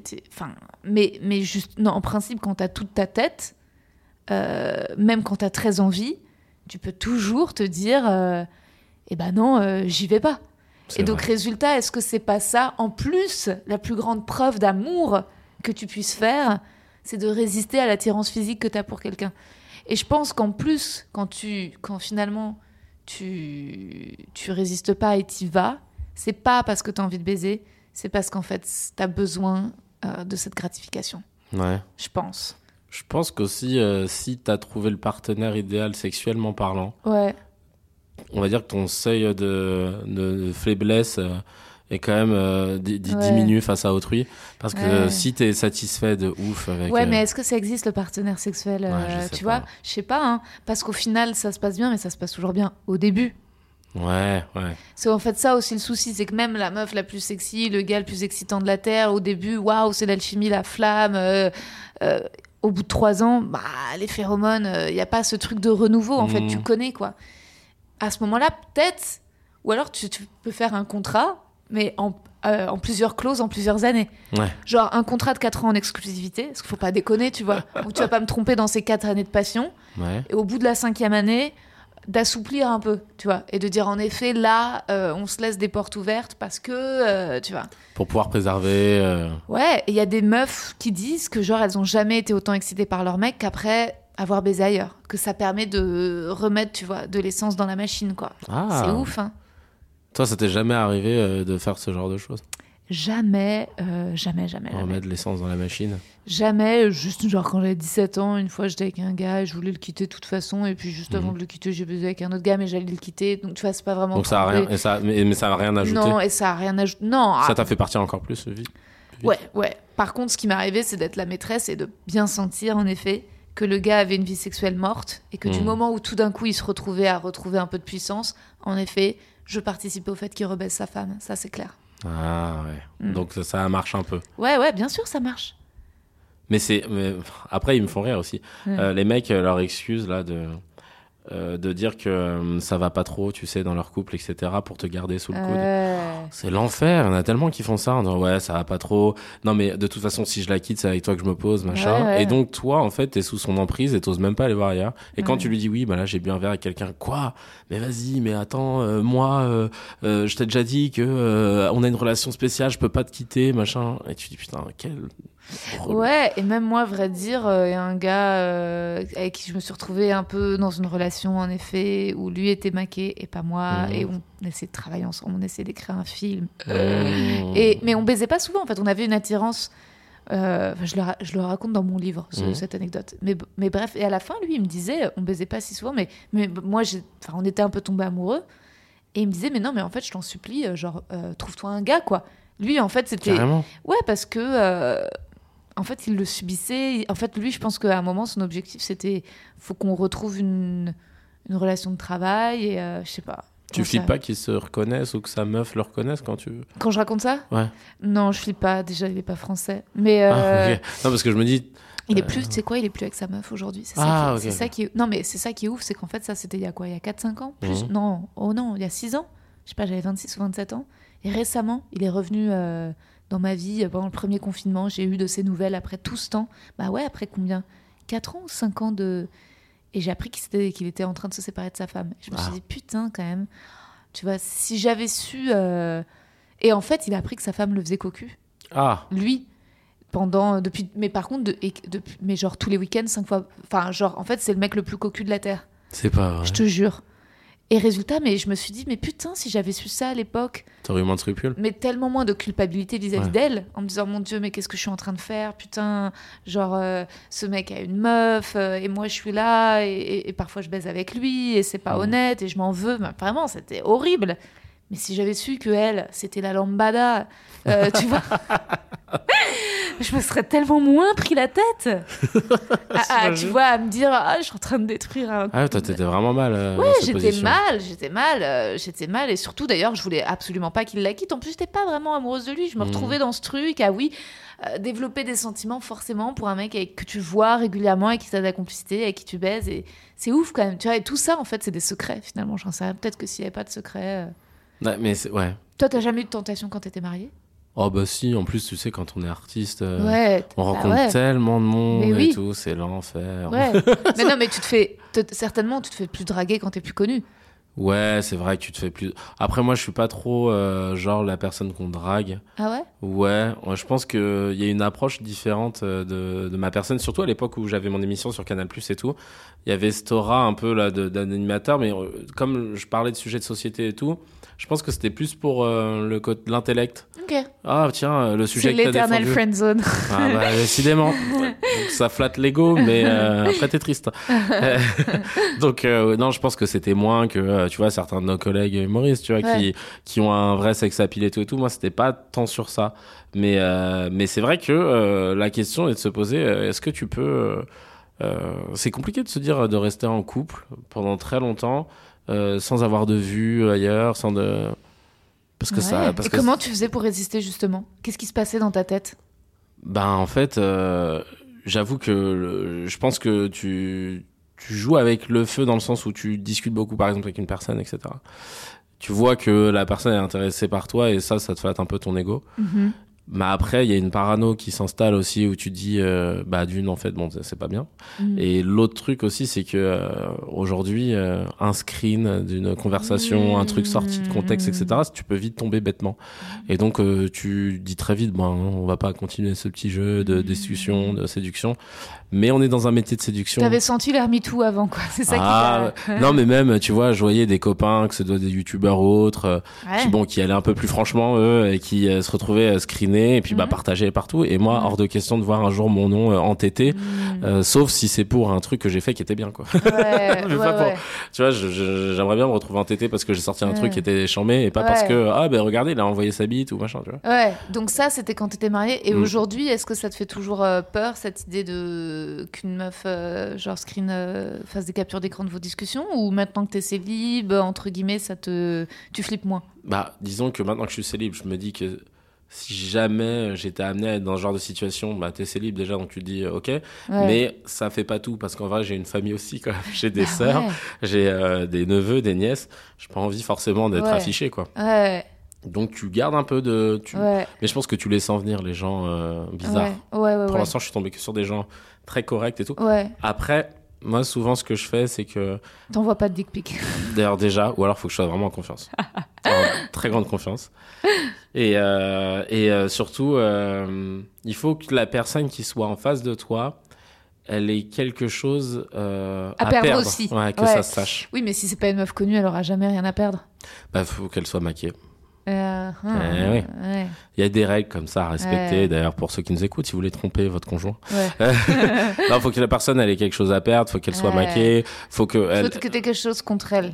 Bah voilà, c'est, euh, faut que ce soit un intérêt commun, que ça ne se- sache pas. Que ça ne se sache pas. que ce Ouais. soit dans le travail, Ouais. que ce soit dans le truc. Non, faut pas que ça se sache parce que ça pourrait faire capoter plein de choses. Ouais, c'est clair, mais même moi, quand, quand j'envoie des, des, des photos et tout, enfin, avec un mec en particulier, je faisais bien gaffe à couper ma tête. Voilà, tu montes pas ta tête. Pas ma tête, non, non.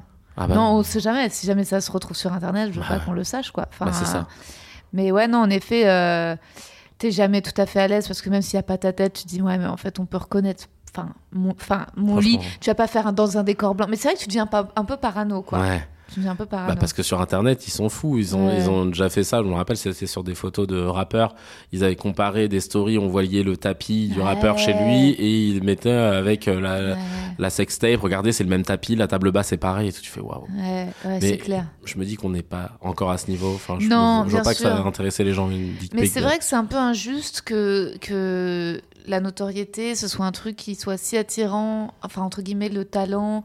Euh, moi, les mecs qui, quand je gagne un petit peu des followers, un petit peu tout petit à petit en notoriété, hein, Mhm. pas au point de blinder encore ma salle, c'est l'objectif, mais euh, j'ai l'impression que les gars que- qui viennent me parler, c'est plus au contraire des mecs. euh, je sais pas. Il y a pas de. En fait, en vrai, euh, mais je crois que j'ai instauré ça. J'aime pas trop la drague, donc ils ont compris. Tout le monde me laisse tranquille. Mais ce que je veux dire, c'est qu'il n'y a pas de de mec qui serait euh, entre guillemets. Euh, lui aussi euh, un peu dans la fame et que de moi de me voir en puissance de justement d'aller dans une belle salle deux fois par semaine j'ai pas l'impression que ce, ce truc que genre que ma carrière aille mieux que je sois enfin produite et tout ce truc qui Mhm. pourrait au contraire installer un mec le rendre plus sexy je ressens pas ça moi vis-à-vis des mecs en tant que meuf tu vois Ah ouais? Non, pas du tout. Pas du tout. Au contraire, j'ai l'impression que plus je suis vocale, plus j'existe, plus je me montre, euh, plus je parle dans Hotline ou quoi, plus les mecs sont en mode oula, elle, mais non. Ah, c'est marrant. Out of the picture, quoi. Putain, moi, c'est tout l'inverse. Moi, Ah quand ouais bah non, c'est quand j'entends euh, souvent quelqu'un, etc., etc., je sais pas, je me, je me projette, quoi. Ah ouais. Ah ouais, bah, écoute, euh, bah, tu me rassures. Bah oui, non, carrément, parce qu'en fait, t'as déjà du. Bah, ça permet de te trouver des- aussi beaucoup de points communs. Là, je suis en train de te dire, je tombe amoureux de toi, tu sais. T'as écouté l'épisode où je parle d'épée ou pas? Oh là là, j'étais mort de rire, j'étais dans ma voiture, mais je t'avais envoyé, je crois. Regardez ça juste après, ce final incroyable. Vous avez digressé, Ah mais ouais, c'était tellement c'est. Mais j'ai vraiment ouais. explosé de rire dans ma Ah voiture. ouais, ouais. Parce que je me suis souvenu euh, de, De bah, paix. de, de paix avec tout. Euh, et non, c'était trop drôle. Mais ça fait plaisir, ça fait du bien en vrai. Ça fait du bien, ouais, Ah de parler de ça. Et de péter, tu veux dire aussi. Oui, aussi. et c'est marrant, tu sais quoi, la dernière fois, bah, la première fois qu'on s'était parlé, tu te rappelles, Ouais. je me suis dit, il fallait que je t'en parle. Euh, je t'avais parlé d'une nana avec qui on se parlait et tout ça. Ouais. Aujourd'hui, on est juste potes. Ok. Et je me suis rendu compte qu'elle avait un truc. Et c'est vrai que si t'es pas armé, tu peux vite tomber dans le jeu. C'est que il y avait tous les signaux qui montraient Ouais. qu'elle était intéressée, etc. Et en fait, euh, bah là, elle a trouvé quelqu'un. Ok.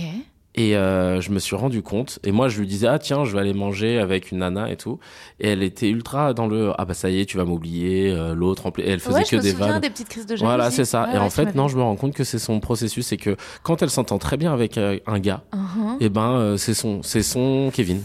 Ah, c'est Et- chaud quand même. Et j'ai mis du temps à le comprendre. Enfin, plus rapidement que certains, mais je me dis, je me mets à la place d'autres mecs qui n'ont pas les codes. Ouais. Et là, qui doivent se dire, mais attends, donc elle me kiffe. Ouais. Alors que moi, avec mes années de friendzone, comme je l'ai inventé en 2003, Mm. eh ben, je, je- j'ai compris le- le- la typologie de cette personne. Elle a ses potes, c'est ses potes. Mm. Et comme elle aime beaucoup la relation qu'on a, de confiance, où on s'entraide, etc., Mhm. elle a pas envie de me perdre. Elle a pas envie, en fait, qu'une autre personne prenne euh, trop d'importance dans ma Bon, naturellement, je lui ai dit, bah non, hein, cousine, ça peut pas se passer comme ça. Hmm. Mais c'est là que j'ai compris comment elle était. Donc, euh, et puis je me suis rendu compte que moi, j'avais pas envie d'être en couple avec elle, hein, de toute façon, avant ça. Mais euh, j'ai eu un moment de doute. Ouais, ouais. Et au final, je vois comment elle fonctionne. Et je voulais t'en parler parce que je me disais, tiens, c'est intéressant de voir quand même que parfois qu'il y a des gens un peu. C'est relou en vrai. hein. En vrai, je trouve ça un peu relou. Et j'ai envie de dire, même si c'est un terme misogyne, ce terme de allumeuse, euh, mais euh, il faut pas être naïf non plus. En fait, quand tu sais que tu plais, moi, je préfère toujours être méga clair, quoi. Hmm. Faut vraiment pas. euh, Après, euh, faut pas être méchant ni rien, ni parfois, bien sûr, parfois il y a de l'ambiguïté. Mais quand tu sens que quelqu'un se fait un peu des films ou quoi, ou euh, moi j'ai jamais à un pote, j'ai jamais dit oh tu vas voir quelqu'un, je suis jalouse. Oh mais enfin, je trouve que c'est c'est trop ambigu quoi. C'est Mhm. trop laisser planer. C'est Ouais. trop laisser planer un doute. euh. D'ailleurs, euh, bah, tu vois, mes, mes, mes potes mecs, j'en ai un, mon, mon meilleur ami, à chaque fois qu'il m'écrit, il dit je t'aime, euh, ma pote, ma sœur. Enfin, tu vois, mais il précise toujours. Enfin, on, on a une manière de. ouais, mais en même temps, ça fait longtemps, mais de vraiment de pas laisser place à l'ambiguïté, surtout si c'est en fait si c'est une jolie fille, elle sait très bien en fait aussi que euh, elle plaît. Donc euh, tu vois, je me méfie à la fois peut-être que j'ai du mal à croire qu'elle ne sait pas. Non, elle sait, elle sait. Voilà. Et donc, euh, c'est peut-être euh, peut-être une nana qui a besoin de d'entretenir des rapports d'ambiguïté avec les gars. Euh, peut-être que c'est comme ça qu'elle s'est construite. Peut-être que c'est comme ça qu'à un moment, professionnellement, elle a obtenu des choses. Enfin, c'est terrible, mais c'est aussi parfois en tant que meuf. Euh, un peu euh, pas une stratégie mais tu sais que quand t'es gentille quand t'es souriante quand t'es voilà tu bah, t'obtiendras plus de choses que si t'étais juste froide et pro et réglo comme certains mecs peuvent l'être et ça marche aussi. Mais toi tu vas passer pour une connasse tu vas passer pour une chieuse. Donc tu, tu rajoutes ce côté euh, kikou euh, et, euh, et qui est un peu euh, qui est un peu compliqué quoi. Mais euh, bon en même temps euh, Je pense, ouais, je pense pas qu'elle, c'est vraiment, je pense, à, comme tu as dit, euh, c'est une jolie fille. hmm, Trouver sa place dans un milieu médiatique, très compliqué. Mm. Elle est tombée sur quelqu'un qui avait l'air enfin, euh, sincère avec elle, qui attendait pas euh, d'autres choses de sa Mm. part. Enfin, du moins, j'ai pas été en mode charo avec elle ou quoi que ce soit. Beaucoup dans le partage et tout. Et elle se dit, bah, je veux pas le perdre. Et, euh, et sauf qu'elle le traduit euh, d'une la mauvaise façon. ouais Je lui en veux pas parce que vraiment, je la trouve très cool, on rigole beaucoup et tout. Et elle est très attentionnée euh, quand même en tant que pote. hmm. Quand elle sait qu'il y a des trucs, euh, je sais pas, des échéances dans ma vie ou des rendez-vous un peu relous, tout ça, elle euh, se tient toujours au courant. Mhm, Elle est pas un but de sa personne. mhm. Donc c'est pour ça que je l'ai gardé dans mon, dans mon, dans mon Mm. cercle. Mais euh, Mm. sinon, effectivement, ça peut être déroutant quand t'es pas armé en fait. Ouais, je trouve ça déroutant. En fait, en plus, euh, vous vous écriviez souvent. Ah vous ouais, vous tous voyez... les jours, ouais. Ouais, non, mais c'est pas possible, pardon. En fait, c'est pas. non, même moi, mes potes, je leur écris pas tous les jours. Ouais. Enfin, tu vois, mes potes, je leur écris pas tous les jours. Et, je pourrais pas être amie avec quelqu'un avec qui on s'écrit tous les jours. Je trouve ça too much.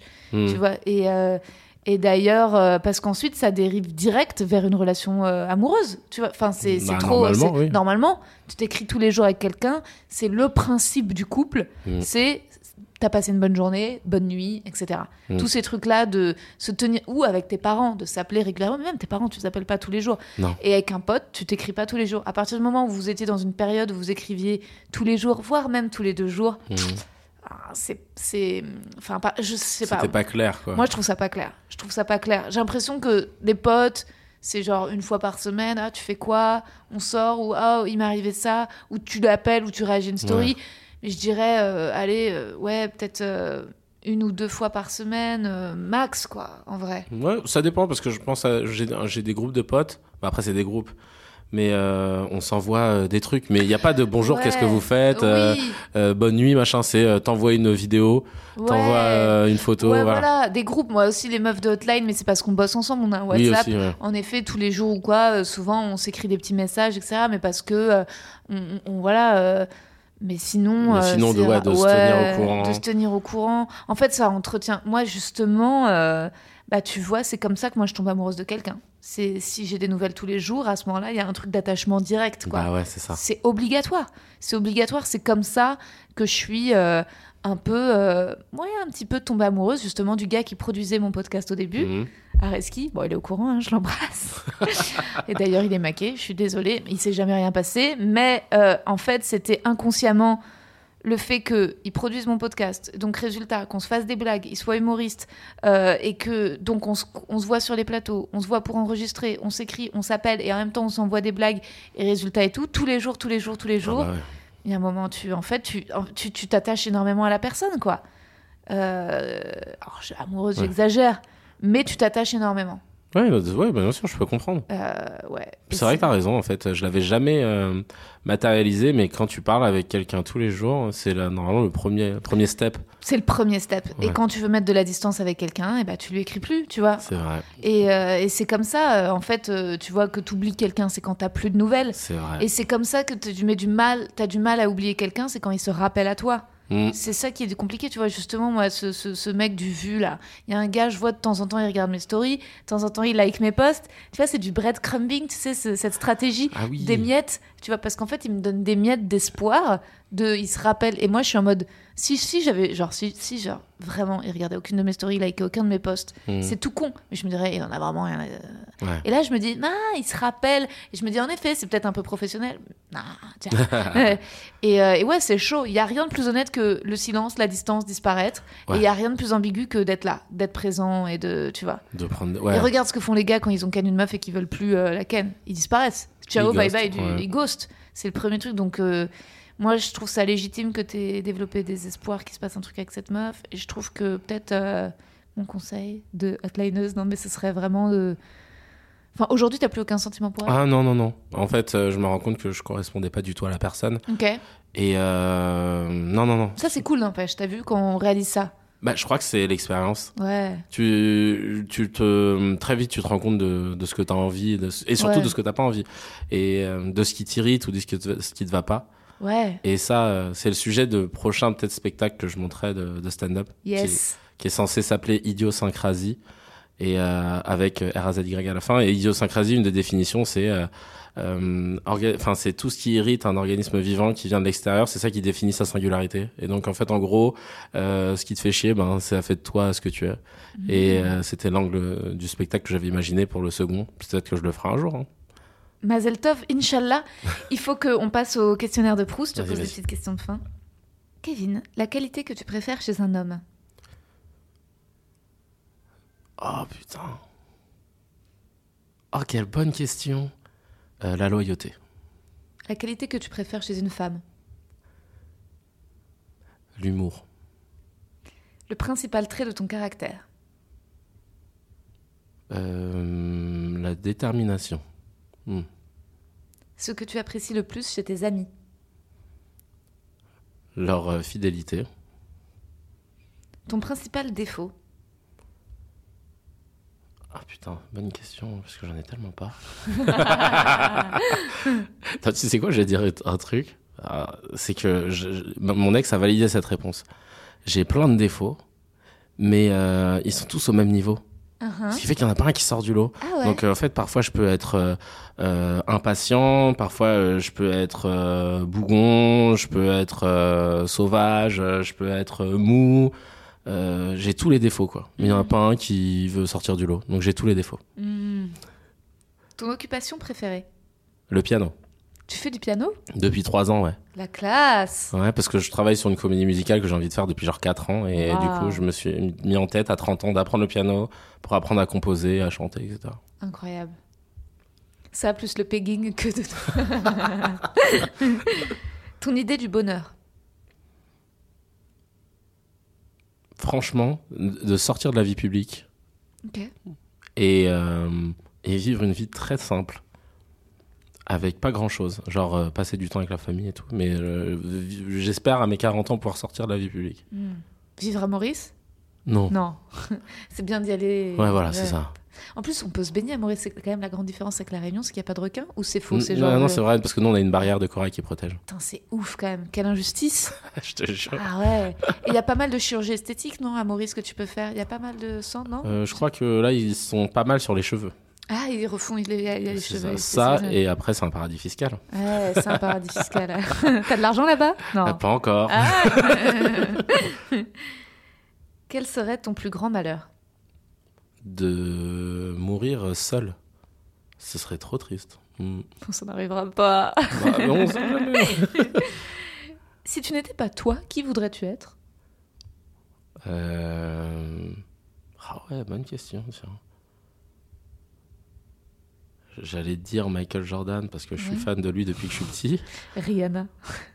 Ou, ou Beyoncé parce Ouais, que je suis fan de Beyoncé. Bah ouais. Moi, c'est Justin Timberlake, Jordan et Beyoncé. Mais Yes. Je, je rajoute la Rousseau parce que je l'aime bien. Mais vraiment, ouais, soit Queen Bee, soit, euh, ou soit Jordan. Ouais. Où aimerais-tu vivre? Paris, donc? Non. Non? Ah non, surtout pas. J'aimerais bien créer une Californie dans le sud de la France, qu'on puisse avoir nos studios, des comédie clubs, etc.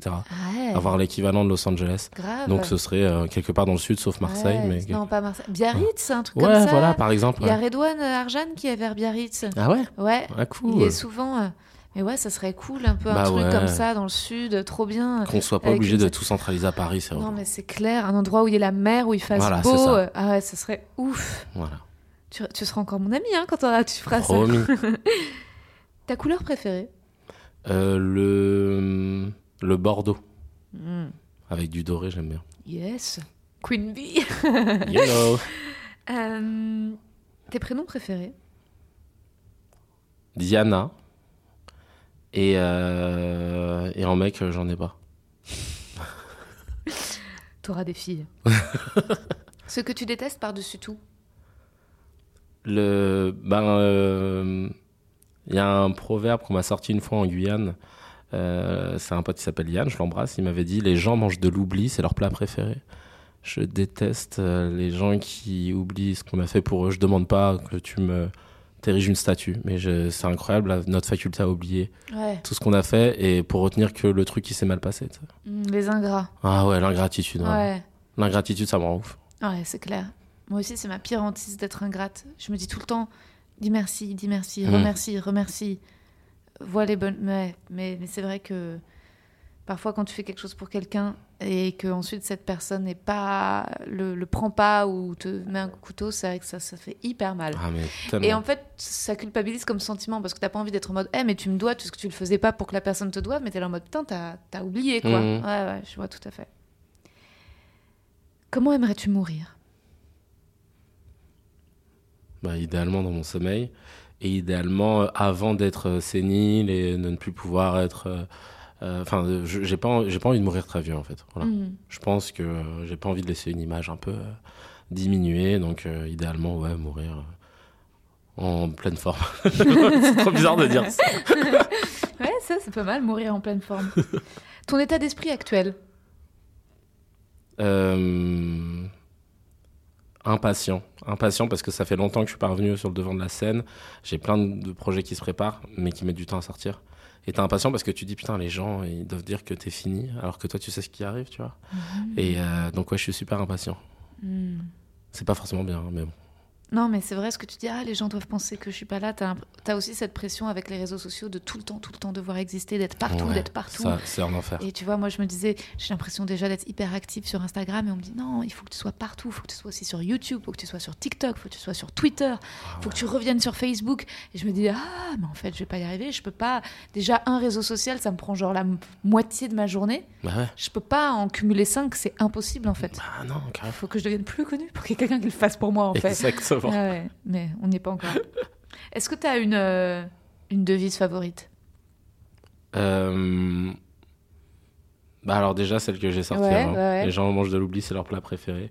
Et aussi une autre, euh, c'était ce même gars qui m'avait dit ça, euh, et je trouve ça très important, euh, que personne ne nous appartient dans la vie, tout le monde est passage. Et quand tu comprends ça, tu comprends que tu peux être séparé par plein de choses, un travail, un déménagement, la mort. Et euh, donc tu acceptes que les personnes ne t'appartiennent pas, et donc euh, tu profites de leur présence mais tu te projettes pas sur des en te disant qu'ils seront là tout le temps parce que ça c'est le meilleur moyen d'être déçu.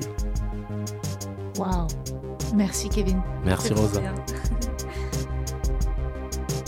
Alors, est-ce que cet épisode vous a plu? Si oui, n'hésitez pas à le témoigner en en parlant autour de vous, en mettant un petit commentaire sur Apple Podcast, en partageant la vignette de l'épisode dans une story où vous me taguez, en faisant un don sur Acast Supporter et ou surtout en réservant votre place pour mon spectacle à la nouvelle scène. Il n'y a pas d'amour, il n'y a que des preuves d'amour. Je compte sur vous. Je vous embrasse, à très bientôt.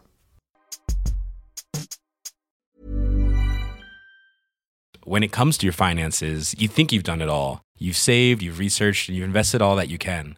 Now it's time to take those investments to the next level by using the brand behind every great investor, Yahoo Finance. As America's number one finance destination, Yahoo Finance has everything you need, whether you're a seasoned trader or just dipping your toes into the market. Join the millions of investors who trust Yahoo Finance to guide them on their financial journey. For comprehensive financial news and analysis, visit yahoofinance.com, the number one financial destination, yahoofinance.com. Vous avez aimé cet épisode? N'hésitez pas à le dire en faisant une petite story, en taguant mon compte et celui du podcast, at que je veux ken sur Insta. Vous pouvez également soutenir mon travail en venant voir mon spectacle, en lisant mon livre et en commentant sur YouTube les replays vidéo de mes chroniques sur France Inter. Je suis tous les mardis dans Zoom Zoom Zen. Merci, bisous.